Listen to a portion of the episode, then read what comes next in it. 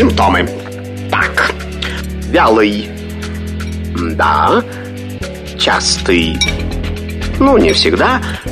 И, наконец, жидкий. О, неужели у меня инфлюэнца? Не занимайтесь самолечением. Заходите к Наталье Троицкой на медицинский форум. Лучшие доктора отвечают на ваши вопросы. Программа предназначена для лиц старше 16 лет. Это медицинский форум студии Натальи Троицкой. Здравствуйте. Сегодня поговорим о катаракте и способах ее лечения. Каковы возможности современной офтальмологии? Об этом нам расскажет главный врач офтальмологической клиники 3Z в Москве, врач высшей категории, офтальмохирург Дмитрий Васильевич Перегудов. Между прочим, за его плечами более 24 тысяч операций. И это за практически уже 24 года работы. Ну, Дмитрий Васильевич, ну, вы же эксперт, на самом деле, номер один в хирургии катаракты. Расскажите нам всем про профилактику катаракты, которой, в принципе, не существует. Ну, еще раз мы 10 раз будем повторять, что все эти капельки, какие-то тренажеры, ну, они как бы... Ну, да, помогают. всем здравствуйте. К сожалению, катаракта не является заболеванием, у нее нет а, какой-то бактерии выявленной, которая выявляет это заболевание. Соответственно, нет таблетки волшебной, которая бы вылечила эту болезнь. Катаракта – это возрастные изменения, которые связаны с различными метаболическими изменениями в организме, и они проявляются всегда в одном и том же возрасте, то есть это после, в основном после 55, после 60 лет. Так называемая возрастная катаракта.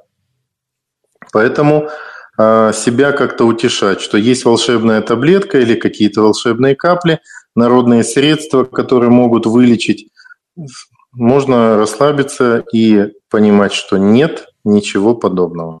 Только хирургическая операция, своевременно выставленный диагноз, человеку помогут восстановить зрение и пользоваться им максимально долго. Ну, то есть, получается, до определенного времени о возрасте вообще можно не думать, точнее, о катаракте. То есть возраст идет, идет 55-60, Наталья, и тогда ну, бежать к офтальмологу. Нет, У нас же мы, так вот сейчас мы с, вами, мы с вами на многих передачах говорили, что нужно делать так называемый чекап. То есть проверка зрения, проверка глаз раз в год – это обязательно. Если, эти, если эта проблема обнаружена на диагностике, тогда соответственная тактика уже и вырабатывается. Она индивидуальна для каждого человека, для каждого глаза и уже помогает правильный путь настроить для всех. Дмитрий Васильевич, ну мы к катаракте еще как вернемся в течение всей программы, но я хотела бы вот у вас спросить, какие вот наиболее частые э, офтальмологические заболевания у взрослых, вообще с чем чаще обращаются? Я понимаю, что целыми семьями приходят в клинику 3Z от мала до велика, потому что, к сожалению, у нас вот с этими гаджетами детишки тоже приходят к очкам очень быстро, ну и наследственно тоже, если вдруг у бабушек мам очки, то и дети быстро их одевают, либо пытаются уже какие-то подростки уже способы линзы и что-то такое решить. Но какие вот такие вот частые заболевания, может быть, всплеск ну, даже У нас, смотрите, у нас в основном две группы пациентов. Первые – это те, которые знают, что у них есть какая-то проблема, и не ходят динамически, наблюдают за этой проблемой. Есть вторая группа людей, которые просто приходят провериться. И вот у этих людей, которые просто приходят провериться, иногда мы обнаруживаем такие заболевания, которые мы называем спящие, либо молчащие, немые. То есть заболевание процветает, пациент об этом не знает, тихонько теряет зрение, и своевременное выявление этих проблем позволяет сохранить человеку зрение как минимум на этом этапе, как вот оно сейчас. Угу. Поэтому, поэтому всегда у нас ходят разновозрастные пациенты, как вы правильно сказали, семейные. У нас есть детское отделение, есть отделение среднего возраста, есть отделение для людей от 45 и до бесконечности. Угу. А скажите, пожалуйста, а вот а, лазерная коррекция зрения, как пользуется спросом? Как сейчас это? Ну, это одна из основных а, процедур, которые востребованы на сегодняшний день для улучшения зрения. Лазерная коррекция зрения – это процедура по а, изменению формы глаза, позволяющая снять очки, восстановить зрение – и видеть максимально. То есть данная процедура делается у нас в клинике на самых современнейших лазерах, по самым высоким качественным технологиям, и она очень, очень востребована. Вот так вот. Ну, возвращаемся к нашей катаракте. Итак, Какая операция выполняется по катаракте? Потому что мы уже говорили по поводу метода лечения, никаких капель волшебных тренажеров не существует. Профилактировать ее, так как это возрастное изменение, нельзя. То единственный правильный путь лечения – это хирургическая помощь. Так, как она происходит Значит, в клинике Смотрите, Наталья, да. чтобы люди не путались, вот мы с вами по лазерной коррекции говорим. Да. Лазерная коррекция – это полностью лазерная процедура, которая не позволяет хирургу залезть, грубо говоря, внутрь глаза. То есть это меняется только поверхность. Вот. И она длится всего там 20-30 секунд максимум. Вот. Хирургическая операция по замене хрусталика на искусственный. То есть мы с вами обычно начинали с того, что такое катаракта, сейчас да. немножко как бы поменяли курс, но я скажу, что катаракта – это помутнение хрусталика. То есть природная линза становится мутной, ее единственным способом как-то от нее э, уйти, то есть это только поменять ее на искусственный прибор. Вот хирургическая операция называется факоэмульсификация. Факоэмульсификация является золотым стандартом во всем мире. Это ультразвуковая операция, то есть с помощью ультразвука через маленький прокол 2 мм хирург плавит мутный хрусталик, с помощью насоса вакуумного отсасывает содержимое Э, капсульного мешка из глаза, и через этот же маленький прокол имплантируется мягкая искусственная линза, которая позволяет человеку восстановить зрение. Вся процедура обычно занимает там, от 6 до 10 минут. Такая, угу. такая операция. Восстановление после такой процедуры э, уже на следующий день практически максимальное. То есть если человек пришел в неосложненную стадию, то есть своевременно, не затянул, но, как я всегда говорю, что нет неоперируемых состояний. То есть даже самая запущенная катаракта подлежит операции, если есть какой-то прогноз по зрению. Поэтому мы берем практически всех пациентов, то есть если мы имеем какую-то перспективу по зрению на будущее. Дмитрий Васильевич, а у меня вот такой вопрос. Вот, вот если всех вот 100% пациентов ваших взять, вот на какой стадии катаракта приходит? То есть до, дохаживают, дозревает вот это вот все. Вот мы про эти мифы сто раз говорили, что до сих пор это у нас а, в поликлиниках у офтальмолога существует, что походите еще, походите еще, прочее, прочее. Наталья, ну, да. к великому нашему счастью, наши с вами передачи дают хорошие плоды. Люди слушают так. и воспринимают их так, как мы планировали, то есть правильно. Люди все меньше и меньше ждут, пока созреет. Процент таких пациентов очень сильно уменьшается. Пациенты сейчас своевременно идут на диагностику, благо сейчас огромное количество клиник, которые могут позволить сделать полную диагностику, и э, эти пациенты не дохаживают до полной слепоты. Хотя есть пациенты из, из регионов, приезжают, они не обследованные, они долго не видят, но это очень маленький процент. В основном сейчас люди приходят тогда, когда нужно. Отлично. Золотой стандарт обследования. Давайте скажем, что он на себя представляет. И еще раз напомню, прямо по полочкам, по пунктам. Смотрите, Наталья, мы в своей клинике этот стандарт внедрили уже давным-давно, то есть наша клиника здесь в Москве работает с 2018 года. В этом году нашему холдингу 20 лет. У нас э, будем так говорить, 4 плюс одна клиника сейчас открывается по Российской Федерации, и у нас везде один стандарт. Угу. Вот. А в чем заключается этот стандарт, то есть диагностики? Это полная диагностика. Нужно человеку, не нужно то или иное обследование, мы это не спрашиваем, мы его просто делаем. У нас все включено, потому что мы с вами начали эту беседу с того, что есть заболевания, которые действительно есть, и они могут приводить к инвалидизации, то есть к стойкой потере зрения, и своевременное выявление этих заболеваний позволит получить успех. Вот мы делаем все, что необходимо. Это обязательно проверка зрения с очками, без очков, проверка давления разными способами, то есть экспертными и обычными скрининговыми. Это обследование стекловидного тела, полей зрения, тоже разными приборами. Это УЗИ глаз, это компьютерная томограмма сетчатки, зрительного нерва, это, если надо, фотографирование глазного дна, это осмотр хрусталика, осмотр кератотопограмма роговицы. То есть это те исследования, которые в жизни человеку они не нужны. Но мы для себя создаем определенный анамнез, То есть это история обследования пациента на момент прихода. И для дальнейшей потом статистики, то есть куда, длится, куда э, движется его состояние, в минус, ну я имею в виду куда-то в плохую да. сторону или в хорошую, и для статистики, когда пациент приходит к нам через полгода-год, мы уже видим разницу. Если она плохая, значит, мы сразу делаем выводы. Если она хорошая, значит, тоже мы радуем пациента. Это очень позволяет хорошо э, пациента обнадежить на будущее. Ну, потому что, потому что, ну, когда человек приходит в клинику для диагностики, и ему говорят, ну, придите завтра, сделаем это, придите послезавтра, сделаем вот это, ну, это совсем нелогично в 21 веке. Конечно. Поэтому мы все обследования делаем в один день.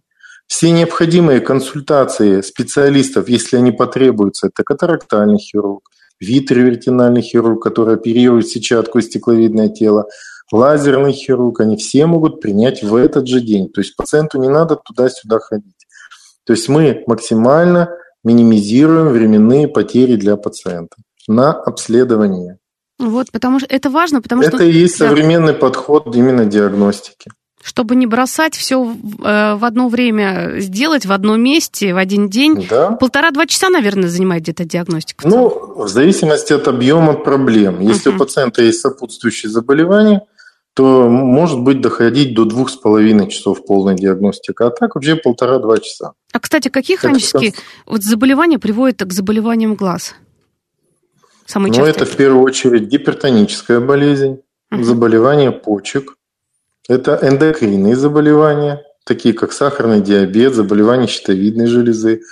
И самое главное – это нарушение системы кровообращения. Это тот же атеросклероз сосудов, который забивает мелкие сосуды, нарушается питание. И, соответственно, если питания нет, орган не работает. Вот так вот. Тут нужно быть очень внимательным, Поэтому, если вдруг чего-то... Да, да. Все, да, все сопутствующие заболевания всегда оцениваются. И если есть необходимость в компенсации, мы рекомендуем эту компенсацию. Если у пациента компенсированное состояние, ну и слава богу, человек молодец. Отлично. Но вот если человек пришел с катарактой, не знал, что у него катаракта, вот на такую золотую диагностику, диагноз есть. Как подготовиться к операции? Какая вообще подготовка? Ну и вообще клиника 3Z. Я, помните, мы о консьерж-сервисе как раз говорили. Если человек приехал, например, из Московской области или из другого региона, и вот зашел так на диагностику, Смотрите, на ВДНХ, Наталья, давайте по, да, давайте по порядку. Ага. Вот он прошел полную, полную диагностику, ему рекомендованы консультации, он их прошел. Да. Он попал к хирургу, с хирургом обсудил все нюансы, выбрали искусственный хрусталик, и хирург уже пациента направляет к персональному менеджеру. Данную структуру мы вменили, так сказать, в обязательную структуру нашей работы уже в 2018 году. То есть этот э, человек занимается индивидуально каждым пациентом. Оформление документов, Потому что люди слабовидящие, много, многие не могут увидеть текст, что в согласиях или в планах операции, какие капли капать. Этот человек персонально рассказывает все. За ручку вводят везде на анализы, то есть пациент может пройти полностью клиническое лабораторное исследование у нас в клинике, которое необходимо для операции, пройти специалистов. Они у нас все а, с утра до вечера работают. Это стоматолог, лор, анестезиолог, терапевт. То есть все это делается здесь. И после получения положительного результата пригодности пациента к операции, он уже на следующий день может э, прийти на операцию и прооперироваться. Если мы на этом обследовании обнаруживаем, что у пациента есть какие-то некомпенсированные хронические состояния или заболевания, мы рекомендуем это все компенсировать и совместно с тем доктором, который эти состояния лечит, там, допустим, кардиолог, эндокринолог или онколог, не дай бог, да. вот, После получения разрешения от этих специалистов мы спокойно берем на операцию и получаем хороший результат. Сразу скажу, что у нас нет противопоказаний по возрасту. Многие боятся. Вот у меня недавно была пациентка, говорит, мне аж 76 лет. Ох. Я Некоторая жизнь только начинается ну, в это время, в конце-то концов. Конечно. Я говорю, ну не 106, как 76? Всего 76. Я говорю, у нас каждый день 86, 96, 98. Люди идут и хотят видеть. Самое главное – это желание видеть. А возраст совершенно не является противопоказанием. Ой, какая красота, честно. Какие противопоказания После... вот, вот, вот, вот вы сказали? Подождите, да. Наталья, мы да. не закончили. Да. После операции у нас также персональный менеджер пациенту может предоставить такси, которое также мы даем на операцию, с операцией. Иногородней мы предоставляем гостиницу, то есть она в шаговой доступности от клиники. Пациент может переночевать. Не обязательно иногородней. У нас многие пациенты живут, допустим, на юге Москвы. Так как мы работаем на ВДНХ, многие, допустим, приехать с юга, там, Бутово, там, или в тот же э, там, Чехов или с той стороны, да. то есть это очень долго. И для пациентов пожилых это очень серьезное испытание, особенно после операции.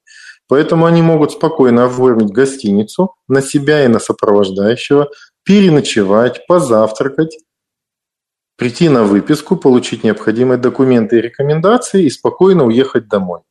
Когда, если пациенту потребуется на второй глаз операция, точно такой же путь. Они, значит, совместно с персональным менеджером добираются до клиники, я имею в виду, что вызывают такси, определяются в гостиницу, и все, все это по кругу повторяется непосредственно уже э, на каждый глаз. Прекрасно. А как правило, катаракта все-таки два глаза поражает или один? Катаракта не болезнь. Ну, хорошо, э, состояние. Состояние, оно возрастное, изменение. Два глаза. Всегда, два глаза. Редко бывает по одному. Всегда, всегда. Всегда два. То есть может быть временная разница между глаз, но это тоже очень редко. Обычно это параллельный процесс, и э, операции делаются практически всегда на два глаза. Угу. А вот, кстати, Они не делаются в один день, сразу да. скажу, потому что многие боятся, как в один день два глаза. Ни в коем случае не делается в один день. Мы делаем эти операции с интервалом 2, 5, 7 дней. Чтобы знали, потому что многие требуют, да. но нет, здесь это не работает, ни в коем случае. Правильно так, значит делаем так, слушаем врача да. и не спорим. А, кстати, вот что с анестезией? Как она проводится? Потому что многие же боятся опираться на глаза. Это очень большой миф, когда да, говорят, я проснусь после наркоза или нет. Да. Э, сразу хочу всем сказать, данные операции, они полностью амбулаторные. Так, они, так как они делаются в течение 6-10 минут, в среднем это 7, никакая общая анестезия не используется. Используются только капельки. Это обезболивающий препарат, который обезболивает только роговицу для того, чтобы можно было сделать прокол. Данные капельки действуют в течение получаса, но 40 минут. Так как операция 6, 7, 8 минут длится, соответственно, с запасом хватает этого обезболивания. Это не больно, это быстро, это не... Ну, это, соответственно, в умелых хирургических руках, у которых есть опыт. А опыта Поэтому... у Дмитрия Васильевича очень и очень и очень много. Вот сейчас только маленькая пауза на эфир, и потом опять в, операционную. Правильно же? Да, да. То есть мы оперируем каждый день. Очень большой спрос на зрение сейчас, это и хорошо.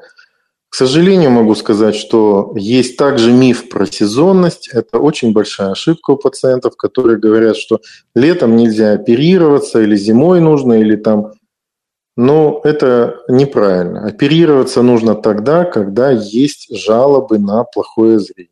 Ну, это вот старый миф Лучше такой, который станет... прижился, да? Да. Ну, я не знаю, откуда это пошло и с чем это связано, но сезонности нет.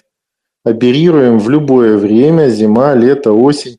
Никакого предрасположения к сезону нет.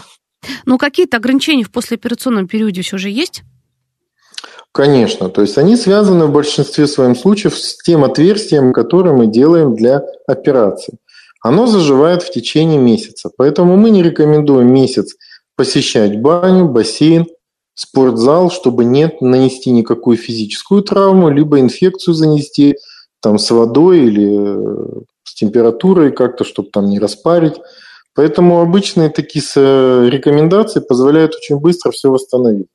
В основном у человека в течение недели полностью все восстанавливается, он капает капельки в течение месяца, и уже зрение как бы за неделю восстанавливается до максимума.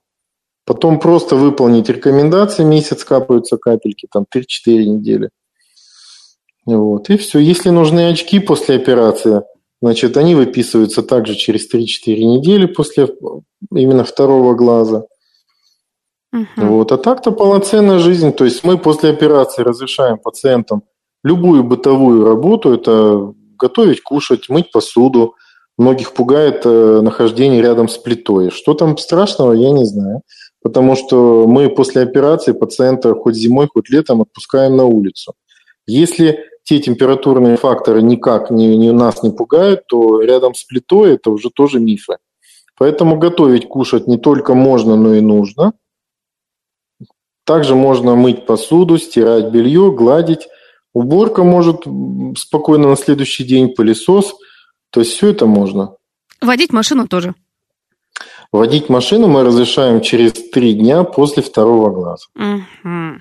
То есть тут нужно... Ну, обычно. Да, нужно ну, понимать. Если, если только один глаз, то тоже нужно... Просто эти три дня дается на э, клиническую адаптацию к новому зрению. Понимаете, когда мы надеваем новые туфли, нам нужно несколько дней, чтобы они, так сказать, притоптались, приходились. Точно так же и новое зрение. Если человек пришел к нам со зрением плохим, а на следующий день у него зрение хорошее, нужно, чтобы нервная система адаптировалась к этому зрению, человек научился этим пользоваться. Поэтому, а так как автомобиль – это особо опасное транспортное средство, и оно опасно не только для водителя, но и для окружающих, лучше этот период немножко отодвинуть. Дмитрий Васильевич, а от чего зависит вот зрение после операции? Мы уже говорили, что практически иногда, ну это редко уже, слава богу, что редко, полностью, ну, слепые люди из катаракта приходят. Либо прям очень-очень-очень уже плохо видят, но у них 100% зрения вряд ли будет, да? Нет, но мы гарантировать его не можем, потому да. что мы э, для того, чтобы человеку гарантировать высокую остроту зрения после операции, мы должны проанализировать все методы исследования, которые нам это показывают. Что сетчатка, зрительный нерв без патологии. Тогда априори человек должен видеть высоко. Ну, то есть высокую остроту зрения. Но если он приходит со зрелой катарактой, когда мы не можем через нее посмотреть сетчатку, то есть заглянуть внутрь глаза, технически операция будет сделана. Но мы всегда говорим, что мы не гарантируем высокое зрение, мы вас пригласим после операции на дообследование, то есть когда мы восстанавливаем прозрачность оптических сред, мы тогда дообследуем пациента и уже окончательно можем сказать, как он будет видеть, есть ли какие-то проблемы или нет. Поэтому, чтобы не доводить до такой полной слепоты, своевременно приходить нужно на диагностику.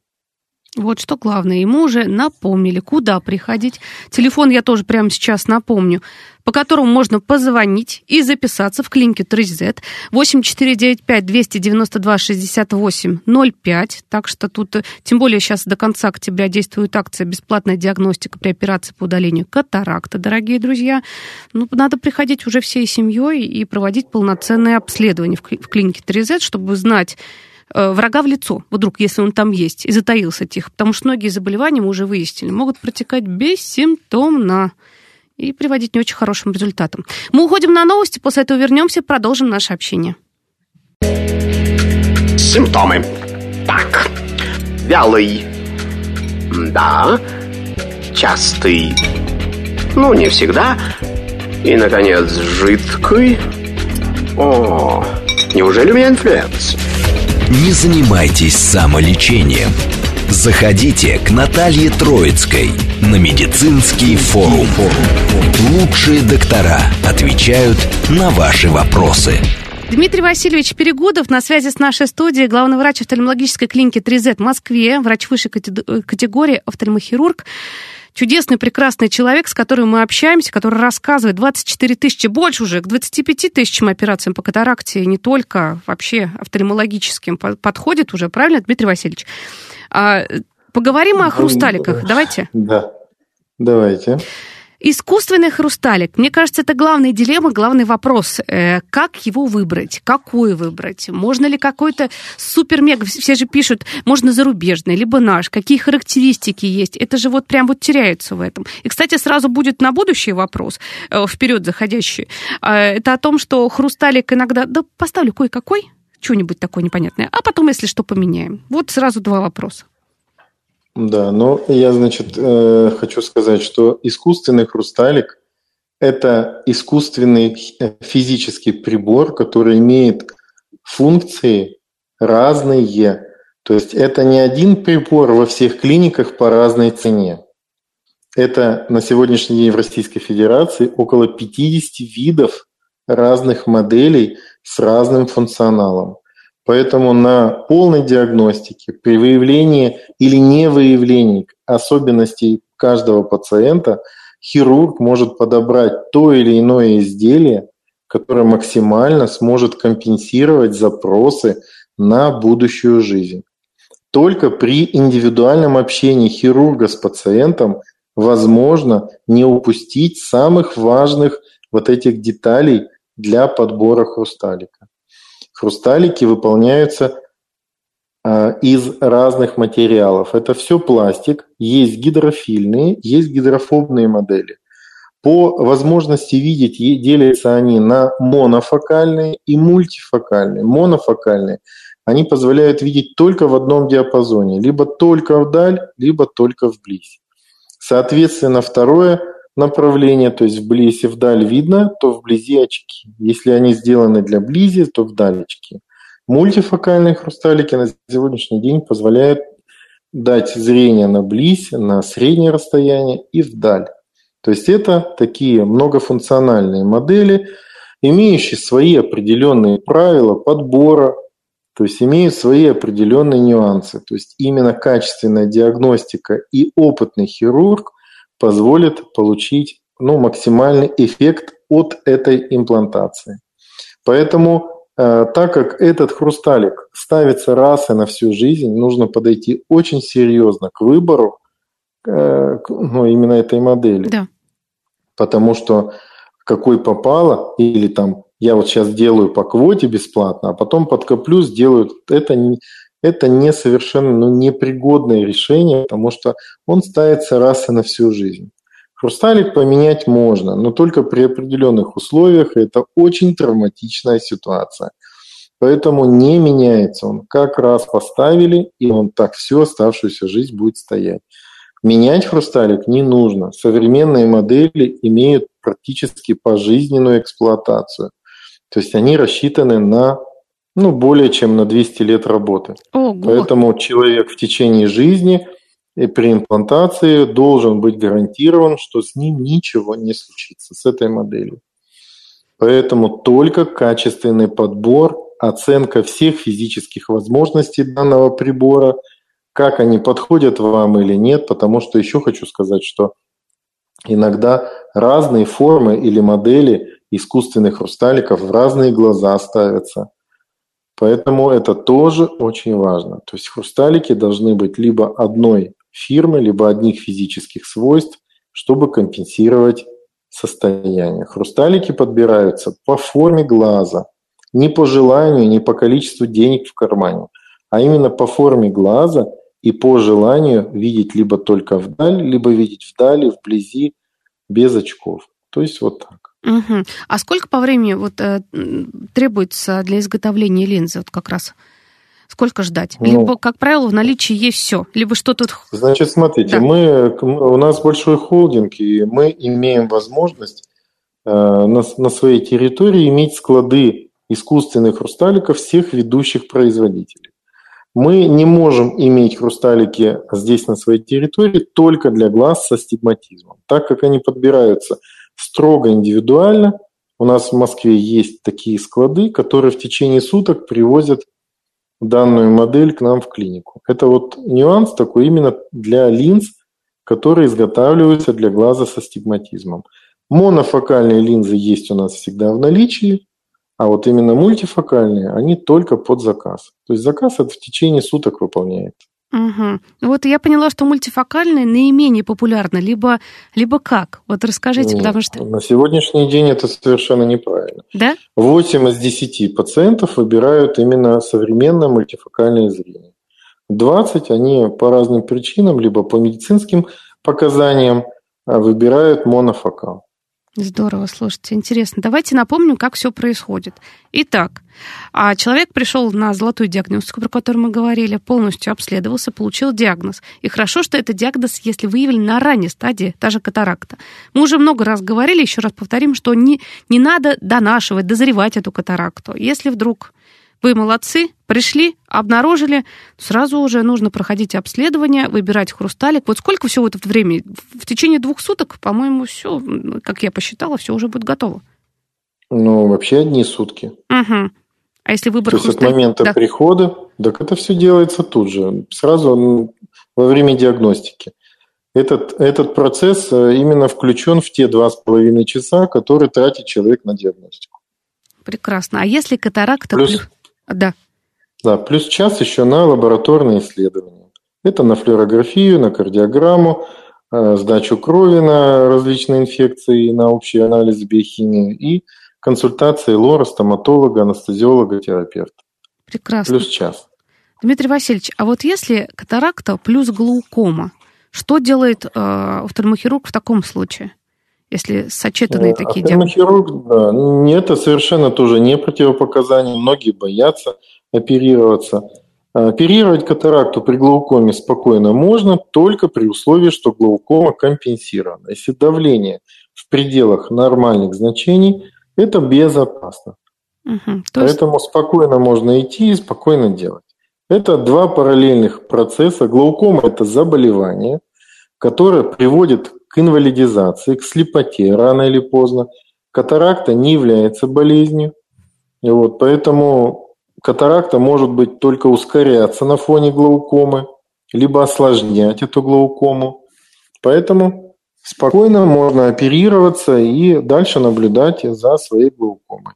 А, кстати, вот у вас есть специалисты, я знаю, что есть, мы уже обсуждали, которые занимаются глаукомой. То есть люди постоянно наблюдаются. Мы уже говорили, что это такое серьезное заболевание, которое... Да, у нас в клинике большое счастье. Мы имеем в своих рядах сотрудника, который является членом экспертного совета по глаукоме России. Это ведущий глаукоматолог, который э, наблюдает за этими пациентами и в самых сложных случаях либо оперирует, компенсирует эти состояния, Поэтому мы э, таких пациентов э, сначала компенсируем, потом оперируем, либо наоборот оперируем, потом компенсируем. Прекрасно, потому что я знаю, что это очень серьезное состояние, многие переживают, и слушатели вот в эфире тоже писали, как справиться с глукомой, не хочется потерять зрение, но если если человек лечится, компенсируем полностью врачом и выполняет все рекомендации, ага. то этот процесс, я поняла, что можно приостановить, притормозить э, как раз э, продолжение вот это вот. Глаукому да. не остановить. Глаукому можно компенсировать с помощью капель, с помощью хирургии лазером, с помощью хирургической операции обычной, классической. То есть любые методы хороши для того, чтобы снизить глазное давление. Поэтому при, только при нормальном давлении можно делать операцию. Это безопасно, это спокойно и получаем великолепные результаты. Дмитрий Васильевич, у меня вот такой вопрос. Это вопрос, на самом деле, из прошлой программы от слушательницы одной, которая написала, что в обычной госбольнице пора как раз катаракту прооперировала, и вот через несколько месяцев у нее возникла вторичная катаракта. Причем, знаете, угу. я вот хотела как раз ей ответить, что мы уже обсуждали эту тему, что не бывает вторичной катаракты. Но вот все-таки скажите, катаракта что это? не бывает. Вторичная катаракта не бывает.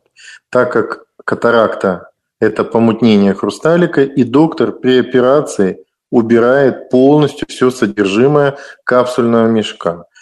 А, есть э, состояние, которое называется фиброз задней капсулы. Так как хрусталиковый мешок очищается от хрусталиковых масс во время операции, э, мы удаляем хирурги переднюю стеночку капсульного мешка в виде окошечка, через него вычерпывается все это помутнение, и туда вставляется искусственный хрусталик. Но задняя капсула мешка, она остается. И из-за того, что хирург тщательно соскабливает все вот эти помутнения, которые там были, э, из-за этого возникает иногда уплотнение этой капсулы. И этот фиброз, то есть уплотнение, люди называют вторичной катарактой. Но это неправильное понятие. И оно вводит в заблуждение пациента, то есть пациент сразу думает, что мне что, не убрали всю катаракту, и она заново у меня начала развиваться? Нет, это неправильно. Это уплотнение капсульного мешка, которое, к счастью, э, чистится с помощью лазера раз и навсегда. То есть лазерным лучом можно убрать это уплотненное место, и оно уже второй раз никогда не образуется. И позволит человеку максимально качественно видеть. Вот что важно, потому что а какие вот еще мифы, с которыми часто сталкиваетесь? Вот приходит вторичная катаракта, еще что? Что придет, приходится каждый день объяснять пациентам, что такого не бывает, дорогие друзья. Это по поводу то, что э, зреть катаракту мы уже обсудили. А что еще? С чем боремся?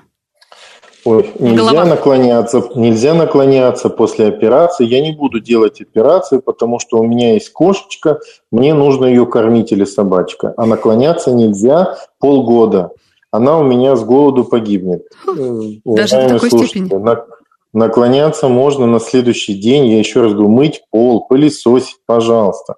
Ухаживайте за животными, живите практически полноценно. Нельзя только баня, бассейн, спортзал и нельзя тереть руками глаз, который еще не зажил. Поэтому спокойно, вот это самое главное. То есть нельзя там мыться. Люди говорят, вот я уже месяц не мою голову. Это тоже, ну, с одной стороны, конечно, смешно, но с другой стороны жалко. Мы всех предупреждаем, что голову привычным способом можно мыть через 4 дня после операции. В течение 4 дней можно мыть ее как в парикмахерской, либо в парикмахерской, то есть назад, запрогинув, чтобы на лицо ничего не попадало. Мойтесь, гигиена в первую очередь. Также готовить, кушать. Пожалуйста, готовьте. То есть зрительная нагрузка на следующий день возможно. То есть смотреть телевизор, там, читать, писать, все это по возможности. Современные микроинвазивные операции, они никак не ограничивают человека. Раньше, которые делали операции с большим разрезом на роговице, с большими швами, то есть вот это да. То есть поэтому на сегодняшний день уже более 20 лет стандарт стандартом является современная операция, она позволяет человеку очень быстро восстановиться. И вот эти мифы, они уже не актуальны. Будем знать, чтобы не надо, чтобы не совершать каких э, серьезных ошибок, не дай бог, до слепоты. Да, я еще хотел сказать, э, мы очень часто этот вопрос поднимаем. Угу. А, многие пациенты говорят, вот у меня особенный глаз, там э, мне не могут подобрать хрусталик. Так. А, лично наша клиника работает с несколькими производителями за рубежом, которые индивидуально изготавливают искусственные хрусталики для таких пациентов. Поэтому нерешаемых таких задач не бывает. То есть мы делаем все, беремся за все и совместно с пациентом получаем хорошие результаты. Поэтому индивидуальные иногда заказы, э, ожидания в 2-3 месяца максимально, то есть это, ну, это не каждый день такие вопросы возникают. Ну, это редкие это достаточно там. такие, да? Конечно, да, но, да. Но это люди обречены, если они попадают в клинику, кто этим не занимается, либо не имеет возможности, они получают ответ. Вам сделать ничего нельзя. Угу. Поэтому, если вы получили такой ответ, приходите в правильную клинику, и вы получите действительно реальный ответ, что можно на мировом уровне сделать, а что нельзя. Вот всегда мы говорим про второе мнение. Оно необходимо. То есть не нужно сразу опускать руки. Нет, нужно идти и искать правду. А, надо, да, да, получить правильную экспертизу, потому что экспертная организация и экспертные клиники, они дают действительно ту информацию, которой человек может пользоваться. Мы же работаем в век доказательной медицины. Мы каждого пациента сопровождаем всеми данными о проведенной диагностике. То есть все заключения выдаем на руки. Потому что в любой клинике человек может прийти, э, если у него нет этих заключений, можно, извините за мой русский, да. что можно навешать такую лапшу на уши, но мы э, стараемся, чтобы человек заранее получил эти все документы, чтобы у него была доказательная база, что у него есть сейчас, что у него было, чего у него не было. Это для каждого пациента очень важно. Я тоже знаю, что на хрусталик это же устройство, как мы выяснили, дается документ, который должен быть, правильно? Либо он остается ну да, врача. это как на холодильник или телевизор дается паспорт, там указаны все его данные, кто произвел, серийный номер, когда произвели, какие у него функции, какие у него защитные фильтры стоят, все-все-все написано. Потому что многие, знаете, даже вот и не знают, какой хрусталик кто установил, где, ну да, есть что-то, а что, чего, документы нет. Вот это вот большая ошибка, потому что, а что там у вас стоит в голове? Да, вот человек приходит в клинику, да, что-то поставили, вот и все, я, мне никто со мной не разговаривал. Бежать нужно из этой клиники как можно дальше. Имплантация искусственной модели в голову человеку, то есть она должна быть только с вашего согласия, и с вашего подтверждения. Вы должны четко понимать, что это за модель, какую модель ставить, что она может дать, что она не даст. Только тогда, когда вы осознаете все нюансы, только тогда вы должны обязательно э, подтвердить, что да, я готов на имплантацию этой модели. Вы после операции должны получить паспорт от этой модели. И вы должны четко видеть своего хирурга, который будет заниматься вашей операцией. Если вы не знаете, кто вас будет оперировать, не знаете, что вам будут туда ставить, бегом оттуда. Потому что это не, так не должно быть. Это операция в голове человека. Просто потом, когда возникнут какие-то вопросы, предъявить эти вопросы, чтобы получить ответ, будет некому. Вот так вот. Внимательно подходим к каждая. Уважай, каждая уважающая себя клиника дает полную, исчерпывающую информацию о производителе, о том, что вы получите как, и кто вас будет оперировать. И вы можете всегда прийти, и э, вас осмотрят всегда в этой клинике, всегда решат все возможные вопросы. Дмитрий Васильевич, вот после операции, да, на следующий день человек приходит на осмотр, а потом в течение, например, полугода, года, у нас многие же очень переживают, что надо наблюдаться, надо смотреть, как, как вообще себя вести, видите, с какие мифы у, у нас. У мы предоставляем да. нашим пациентам после операции три месяца бесплатного, так сказать, наблюдения. Ага. То есть послеоперационный осмотр это обязательно. И потом в течение трех месяцев, если пациент хочет провериться просто или какие-то вопросы у него есть, он может записаться на послеоперационный прием. У нас для этого есть специальный врач лечебного контроля, который оценивает качество самой сделанной операции, непосредственно в операционной. Он наблюдает их, этих пациентов в послеоперационном периоде. И в течение трех месяцев эти вопросы все э, решаются индивидуально. Поэтому спокойно наши пациенты записываются, приходят кому хочется. Но какой-то обязательности для этого нет, потому что качество хирургии высокое – и многие просто приходят раз в год потом провериться. Угу. А вот осложнение после операции все-таки индивидуально, я получаю, получается, у каждого человека свое здоровье, и все что угодно может возникнуть в течение, там, заболеть, например, сразу после операции, выйдет гриппом каким-то или что-то такое. Существует или, как правило, ну, к минимуму сводится, если человек здоров на момент операции? Ну, смотрите, все правильные исследования, они минимизируют эти все вещи. Но люди иногда, бывает, утаивают обострение хронических заболеваний. Там болят суставы, или там что-то в крови нехорошее, там, или чем-то переболел. Многие боятся еще, что их с операции, так сказать, снимут и не позволят дальше оперироваться. Я всегда говорю, это делается всегда только в вашу пользу. В острый период оперироваться нельзя, иначе можно потерять глаз. Нужно дождаться. Там бывает герпес на губе, мы снимаем с операции. Бывает там какие-то болячки, трофические язвы на ногах, там еще где-то. Понимаете, когда человек пришел к офтальмологу, ну невозможно раздеть его и полностью весь всего обследовать. Люди иногда умалчивают. Поэтому умалчивать такие вещи нельзя. Это только в их пользу. Вот. И детальный подход именно к каждому человеку позволяет минимизировать вот эти осложнения. Но мы не, мы не можем себя застраховать, что выйдя из клиники, на нас никто не чихнет э, ну, больной гриппом или ковидом или да, еще чем. Да.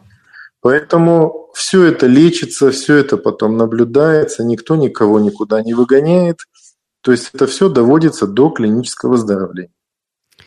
Главное следить за собой еще раз и быть абсолютно всю, всю правду о себе говорить врачу. Вот мы это уже неоднократно Говорим, говорим и говорим. Главное не утаивать, потому что проблема потом, к сожалению, это ваша будет. А на врача будете все скидывать нельзя.